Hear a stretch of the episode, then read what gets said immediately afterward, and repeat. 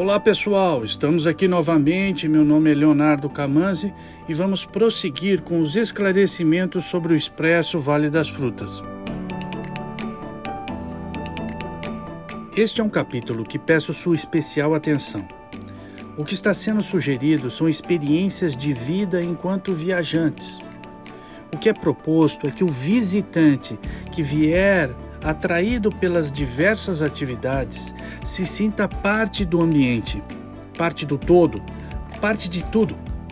Trocar aprendizados e vivências com fornecedores de serviço e moradores locais então, um dos objetivos mais importantes está no desenvolvimento e sustentabilidade de uma cadeia de profissionais que trabalharão ao redor dessa iniciativa e darão o suporte necessário para a realização do evento.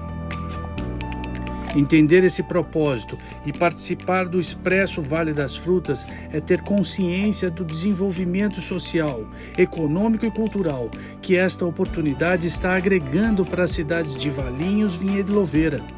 E, claro, a tão premente retomada econômica pós-pandemia. Para chegarmos até este ponto, foram anos de idealização e estudos junto nos conselhos municipais de turismo e um envolvimento sem precedente entre as três prefeituras. Suas câmaras de vereadores, entidades de classe industriais, comerciais e de serviços, todas com disposição e entusiasmo para receber e proporcionar aos munícipes, turistas e visitantes uma experiência memorável.